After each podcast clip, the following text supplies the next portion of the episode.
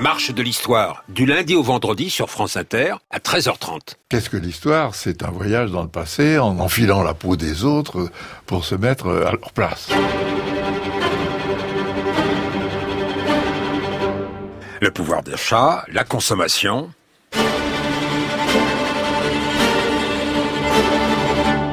Le consommateur s'essouffle de plus en plus à suivre le bœuf.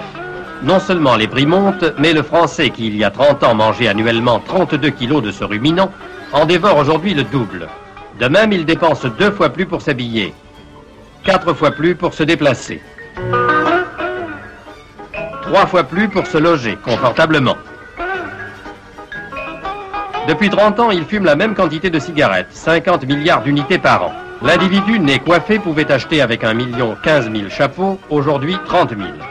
Même proportion pour les articles ménagers. Mais le pouvoir d'achat a beau avoir doublé, l'argent a toujours la même fâcheuse tendance à s'envoler.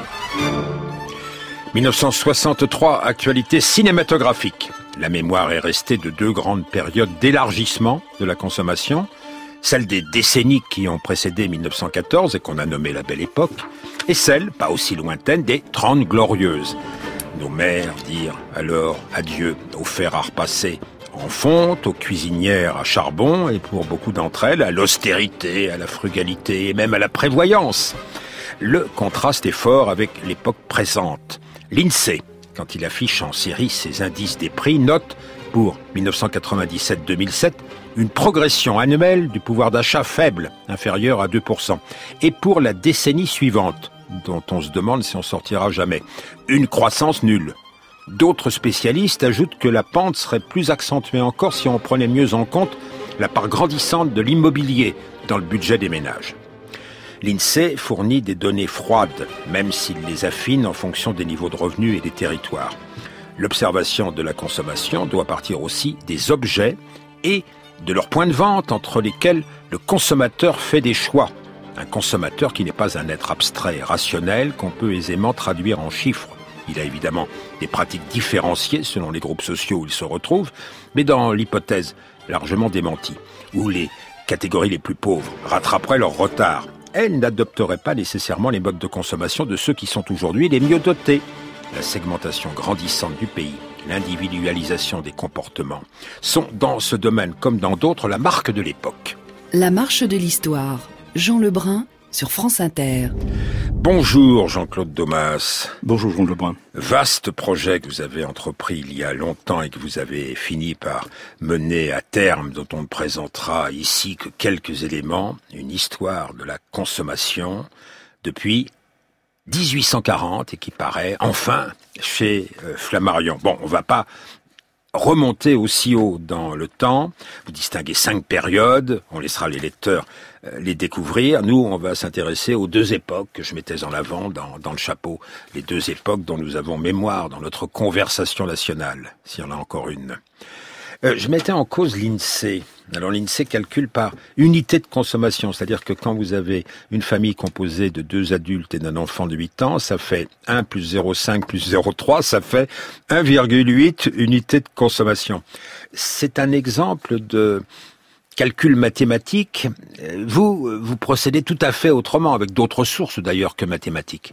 Oui, c'est-à-dire que je, je pars des, de sources historiques et euh, par exemple, pour bien donner les choses à comprendre, il suffit de se rappeler que même encore aujourd'hui, les, les, conseillers sociaux qui ont pour but d'aider les ménages surendettés à retrouver en quelque sorte le, le droit chemin, euh, essayent d'imposer des, alors, à ces ménages euh, des règles qui sont inspirées par la gestion d'un budget bourgeois. Or, euh, tous les ménages pardon, tous les ménages n'organisent pas leurs dépenses de la même manière et ne gèrent pas leur budget de la même façon. C'est ainsi, par exemple, qu'alors qu'on essaye de, de, leur demander de répartir les sommes disponibles de manière égale entre tous les membres du foyer, ils privilégient systématiquement les enfants. Et entre le père et la mère, toujours le père, puisque c'est lui qui travaille et qui rapporte l'argent au foyer. Vous parlez des ménages modestes, là. Des ménages modestes, ceux qui sont surendettés.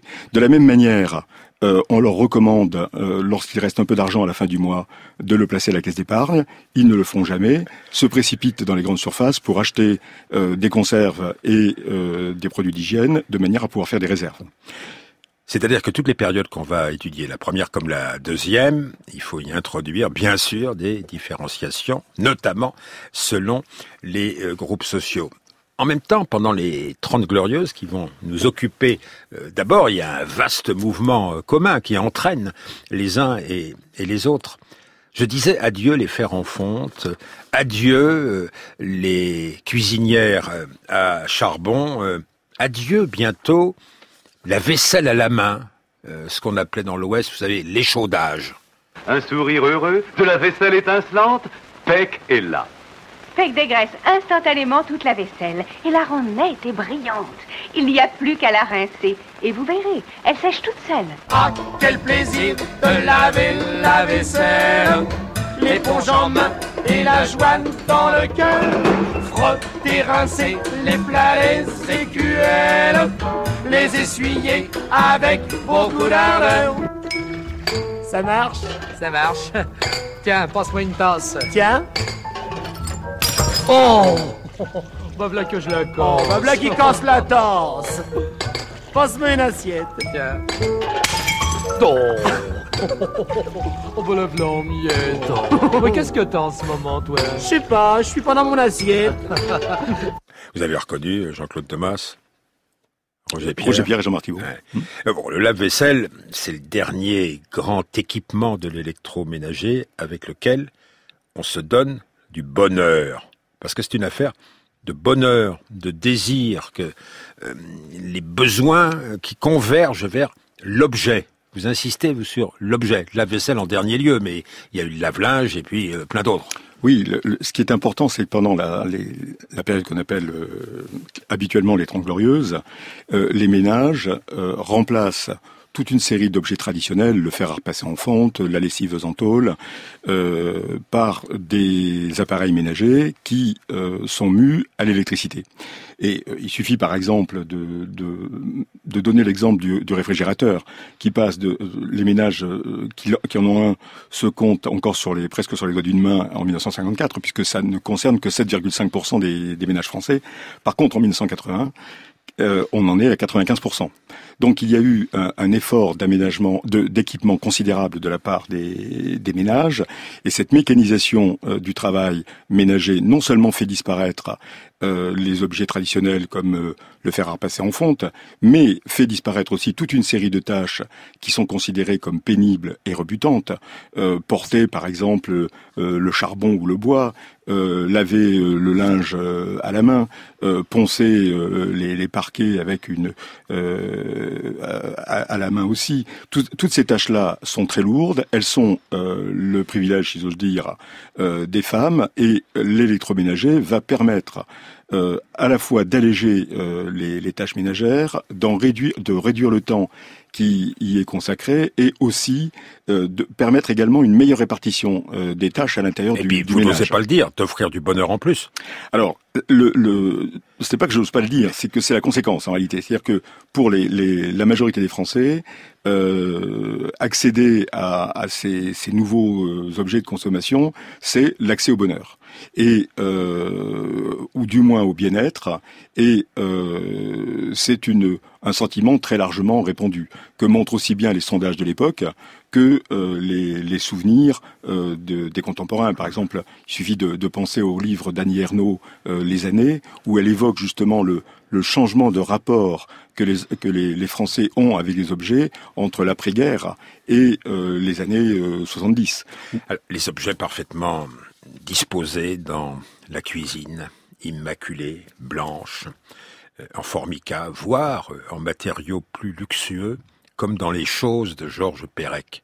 Alors évidemment, dans une émission un peu intellectuelle comme la nôtre, on ne peut pas ne pas citer les choses que vous moquez parfois. Prix Renaudot, 1963, de euh, Georges Perec. Les personnages, c'est Jérôme et Sylvie. Hein, oui, c'est un, un couple de petits bourgeois qui sont, disons, à bac plus 2. Mais ils sont en voie d'ascension ou ils sont en recherche de distinction? Non, ils sont en voie d'ascension euh, parce qu'ils vont euh, finir par euh, accepter de prendre un, un poste de directeur d'agence dans à, à, Bordeaux et ils sont partis de pas grand chose. et en fait, on fait toujours une, enfin une, il y a un malentendu sur l'interprétation de ce livre, puisqu'on on le voit comme le livre de la société de consommation. Or, euh, les, les, deux héros ne rêvent absolument pas des objets de consommation. Les plus courants, ils rêvent de luxe et ils se voient en bourgeois. Donc on est en fait dans un autre univers. et volupté dès le petit matin. Il serait tôt. Ce serait le début d'une longue journée de mai. Il y aurait une cuisine vaste et claire, avec des carreaux bleus armoriés, trois assiettes de faïence décorées d'arabesques jaunes à reflets métalliques, des placards partout, une belle table de bois blanc au centre, des tabourets, des bancs. Il serait agréable de venir s'y asseoir chaque matin après une douche, à peine habillé. Il y aurait sur la table un gros beurrier de grès, des pots de marmelade, du miel, des toasts, des pamplemousses coupés en deux. Mais qu'est-ce que tu fais debout à 5 heures Eh, pour être à mon travail à 8 heures, il faut que je me lève. 5 heures parce que j'ai un train à 6h25 qui arrive à 7h25 à Paris. Mais. Ça va Mais qui c'est qui t'a dit ça La voisine à côté. Elle m'amène, elle travaille aussi à Paris. Oh, ouais, je vais, je vais t'emmener à l'usine. Eh non, eh non, eh non.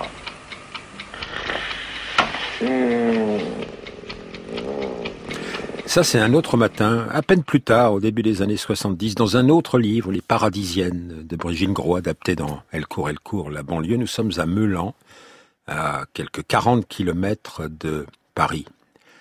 La tendance à l'éloignement euh, entre le lieu de travail et le lieu de résidence a commencé euh, dès cette époque-là.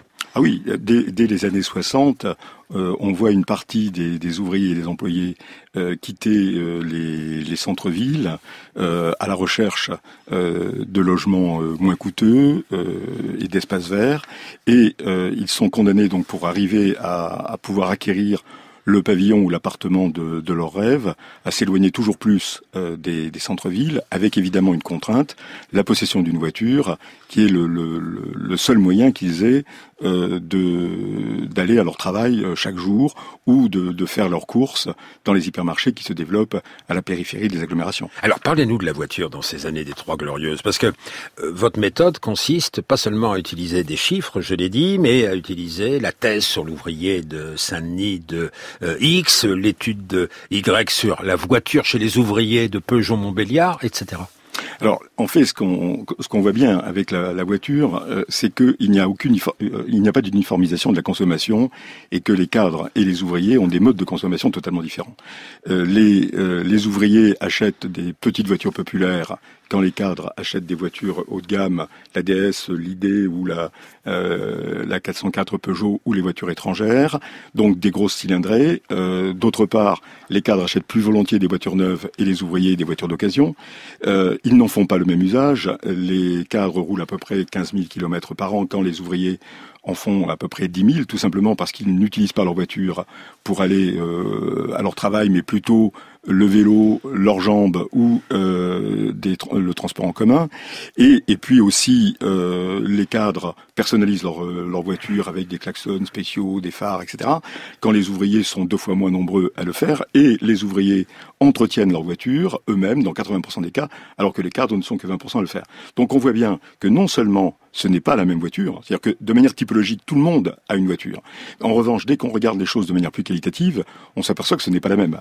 Et euh, lorsqu'on regarde ensuite ce que font les différents groupes sociaux de, de la voiture, on voit que même à l'intérieur d'un même groupe social, par exemple les ouvriers, euh, l'usage en est euh, en est différent. Par exemple, les, ouvriers de, Peugeot, de Peugeot dans, dans le, la région de dans le pays de Montbéliard font de la voiture un usage très particulier. D'abord, ils peuvent l'acheter dans des conditions tout à fait euh, favorables financièrement, et euh, ils sont nombreux à habiter aux alentours euh, des usines où on les a d'ailleurs aidés, euh, enfin l'entreprise les a aidés à acquérir un, pavillon et euh, lorsque ils n'habitent pas trop loin, c'est-à-dire à moins de 12 km, ils prennent leur voiture pour aller travailler quand les autres viennent en car.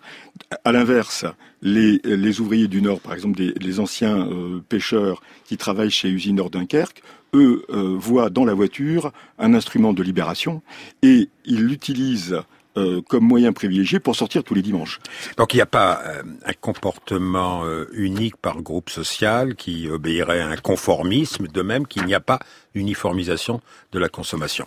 Oui, parce que les conditions de vie des différents groupes sociaux varient à la fois enfin, dans l'espace et, et, de manière professionnelle. Ça c'est la leçon et elle ne va que s'accentuer quand on parlera de la période postérieure pour les 30 glorieuse. Donnez, donnez-moi le pouvoir d'achat. Donnez, donnez-moi le supermarché, le super pouvoir de pouvoir marcher tout en achetant du lait acheté. Donnez, donnez-moi le pouvoir d'achat. Donnez, donnez-moi le pouvoir d'achat pouvoir d'achat.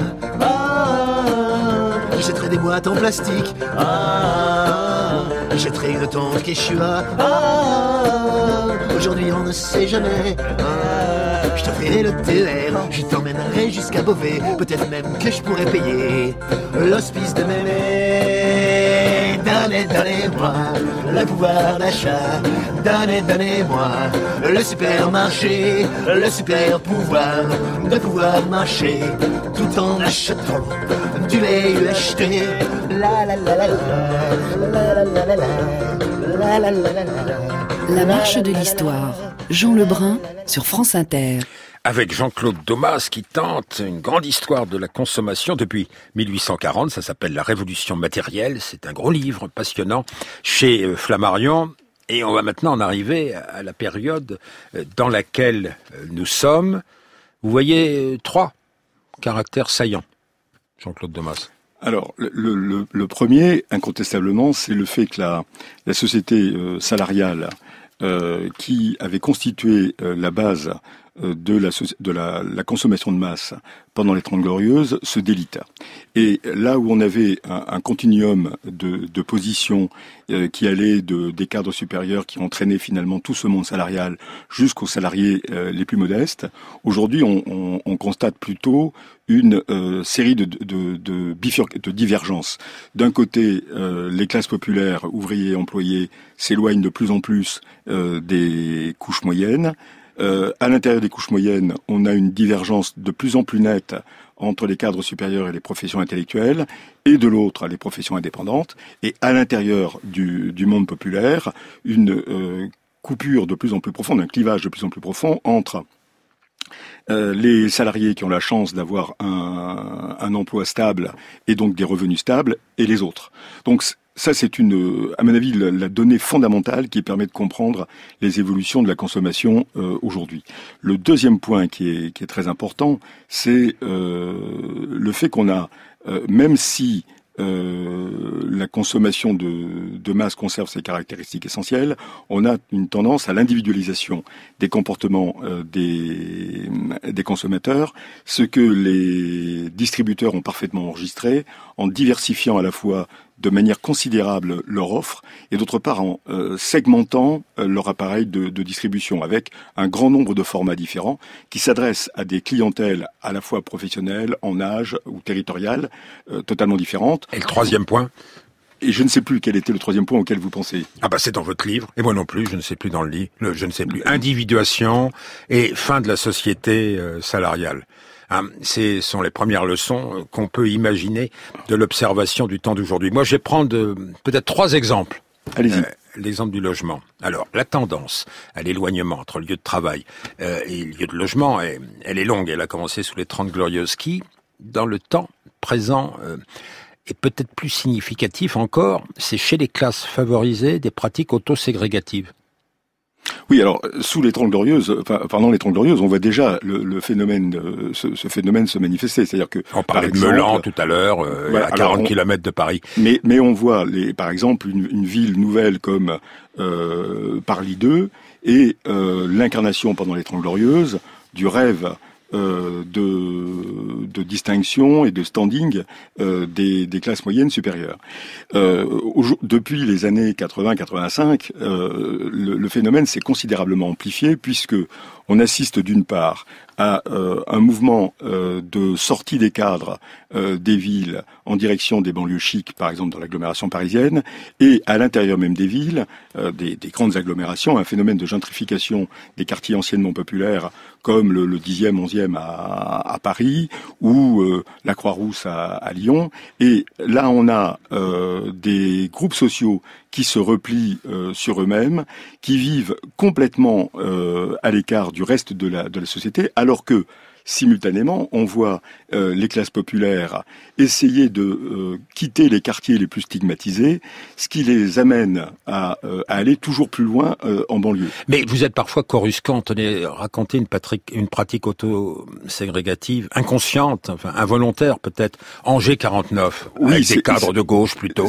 qui veulent autogérer leur résidence. C'est un projet qui a commencé à la fin des Trente Glorieuses et qui se, se poursuit, existe toujours aujourd'hui. on a affaire à des euh, à des gens des classes moyennes, euh, et supérieures, qui, euh, au nom d'un projet de de vivre ensemble euh, sélectionnent en fait les, les, nouveaux habitants et au nom de critères idéologiques rejettent ceux qui ne rentrent pas dans les cases. Et donc on a un phénomène de repli ou de clubisation finalement qui, qui fait que ce petit groupe euh, vit totalement, euh, tourne le dos au reste euh, du quartier et de la, population. Le deuxième exemple que je prendre, parce qu'on n'en a pas parlé depuis le début de cette émission, Jean-Claude Domas, c'est celui de l'alimentation. Avec toujours, comme dans tout leçon aujourd'hui, une symétrie, un effet de miroir ou plutôt de confrontation. C'est énorme ici, c'est un luxe inouï du réfort, de la laitue pour pouvoir faire les petits pois. Il faut un peu de laitue en bas de la casserole et un peu de menthe. Ils seront très goûteux. On est 7-8, ça commence à, être conséquent. Hein. On veut que tout soit bien et quand on ne sait pas cuisiner, on mise plus sur les produits que sur les sédons de cuistot. Un mot, un seul, à tous ceux qui aiment bien manger, économiquement, avec une boîte de pâtes aux œufs frais du Père Lustucru. Les pâtes qui ne collent jamais vous préparerez, madame, six plats au lieu de quatre, car les pâtes lustucrues ont cette qualité unique de tripler à la cuisson. Quelle économie 16,6% pour l'INSEE, les dépenses d'alimentation dans le budget des ménages. Mais on ne va pas continuer à parler unité de consommation. On va plutôt parler diversité de la consommation. Les produits de luxe, c'est ce qu'on entendait au début. Euh, le produit de base, la pâte qui gonfle. Oui, là, on a une, une opposition très nette entre les, classes moyennes et les, classes populaires. Le, budget que consacrent les, ouvriers et les employés à l'alimentation est supérieur euh, en pourcentage à celui euh, des, à la part qui consacre les, cadres, les cadres, mais en, valeur monétaire, les cadres euh, dépensent évidemment beaucoup plus que les, les classes populaires. Euh, il y a non seulement donc une différence euh, monétaire, mais il y a surtout une différence dans la qualité euh, des, produits. Du côté des, des classes populaires, on consomme des produits de base peu coûteux et nourrissants. Hein, conformément à une vieille tradition euh, populaire, il faut que les, les, les aliments tiennent au, euh, tiennent au corps. De l'autre côté, au contraire, on, on, a une alimentation qui est, euh, qui est beaucoup plus légère et qui correspond d'ailleurs euh, à ce que Bourdieu décrivait dans, dans les années 60 et qui n'a fait que, que s'amplifier. C'est-à-dire un processus de distinction. Ah, un processus de distinction et qu'on voit aujourd'hui se poursuivre avec l'adoption du, du, bio et l'argument donné généralement étant qu'il faudrait être irresponsable aussi bien pour la santé que pour l'environnement à, ne pas adopter euh, le, bio. Mais par contre, euh, on, parle à ce moment-là rarement de, prix et le, bio est totalement hors de portée euh, des, ménages populaires puisque l'association UFC Que Choisir avait calculé que sur une année, le, panier de fruits et de légumes bio revenait 79% plus cher qu'un panier équivalent conventionnel. Donc le, on a là bien une séparation qui est en train de, de se creuser euh, entre euh, les, les, classes populaires et les classes moyennes supérieures. Alors vous allez dire que c'est du moralisme, mais à France Inter, on ne peut pas ne pas citer la fondation Nicolas Hulot. Vous avez remarqué qu'on n'entend pas beaucoup euh, Nicolas Hulot d'ailleurs. ces derniers temps, distinguons l'essentiel du superflu, ce que recommande cette dame dans un documentaire de France Culture. Moins de biens, plus de liens. Alice, consommatrice repentie. Non mais c'est très intéressante de se rendre compte qu'on a besoin de rien, mais que la seconde même on ouvre un catalogue, on a envie de tout ça. C'est vrai que c'était très drôle parce que Milo, il demande pas de jouets. Par contre, avec le catalogue de jouets, à toutes les pages, il en voulait trois qu'il voulait. Et à la fin, il était incapable de dire celui qui lui plaisait le plus. Mais du coup, je me suis dit, bah voilà comment on crée des consommateurs, on crée des besoins. Il y a un truc qui est important aussi, je pense, c'est, l'entourage. On a la chance de vivre avec entouré de gens qui, qui partagent en grande partie notre mode de vie. Cet après-midi, Milo est invité un anniversaire et la consigne c'était interdiction d'acheter un cadeau. Si vous voulez amener un cadeau, c'est soit un jouet que vous avez déjà, soit un jouet fabriqué. Et il y a peu d'endroits quand même où ça se pratique. Donc on a fabriqué un super jeu. Mais je sais que Laurence, elle vit dans un environnement où c'est la course à celui qui achète le plus beau cadeau et c'est beaucoup plus dur pour elle. Elle ne peut pas se permettre, ou en tout cas, c'est pas facile d'amener un truc recyclé ou un truc fabriqué. Ça passerait pas du tout.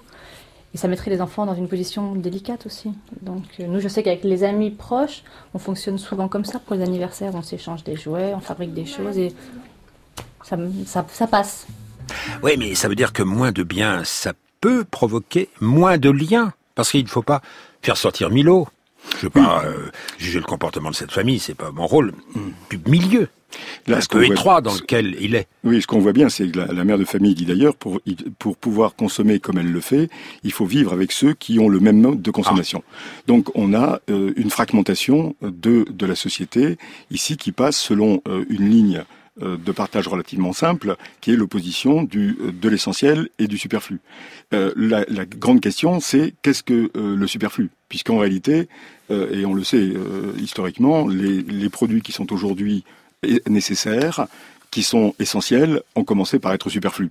Et euh, même en prenant euh, très un produit très récent comme le, téléphone portable, il était un produit de luxe il y a 25-30 ans. Aujourd'hui, il est un produit absolument banalisé et tout le monde s'en sert. Et je ne pense pas que cette dame dirait que elle peut s'en passer. Mais comment analysez-vous le, succès qu'ont euh, les livres du journaliste qui se passe de produits fabriqués à l'étranger, d'une famille dont vous allez nous raconter qu'elle va peut-être faire un livre qui se passe de l'espace superflu alors, c'est, euh, comment elle s'appelle cette famille? Cette famille s'est auto-baptisée elle-même, si j'ose dire, la, famille Sardine. Et ils sont passés d'un appartement de 250 mètres carrés avec euh, piscine et grand jardin à un appartement de quelques dizaines de mètres carrés pour y faire vivre une petite famille avec deux, deux enfants. Euh, et évidemment, euh, la, la, mère de famille d'ailleurs n'a jamais osé dire à ses collègues de travail qu'elle avait déménagé et qu'elle habitait dans une boîte de sardines. Euh, L'expérience n'a que la valeur d'expérience et elle ne nous montre pas une voie qui permettrait d'écologiser notre, notre mode de vie, euh, puisque ce n'est pas une solution euh, qui est durable. Ils font une expérience pour une année, comme la journaliste du Figaro qui a vécu pendant 100 jours sans utiliser le, sans acheter dans un supermarché. L'écologisation, alors tout le monde est en principe d'accord pour euh, objectif dans la conversation euh, nationale? Est-il euh, facile de se parler, la confrontation entre les gilets jaunes, que les automobilistes qui rentrent de week-end peuvent être tentés de considérer comme euh, des ploucs et le reste des Français n'est pas facile? Compartimentation, disiez-vous individualisation. C'est une des leçons, Jean-Claude Domas, de votre livre La Révolution matérielle qui vient de paraître chez Flammarion. L'émission était réalisée par Étienne Bertin avec la technique Tiffany Battistel, la préparation Linka Negulesco, Frédéric Martin, Franck Olivard.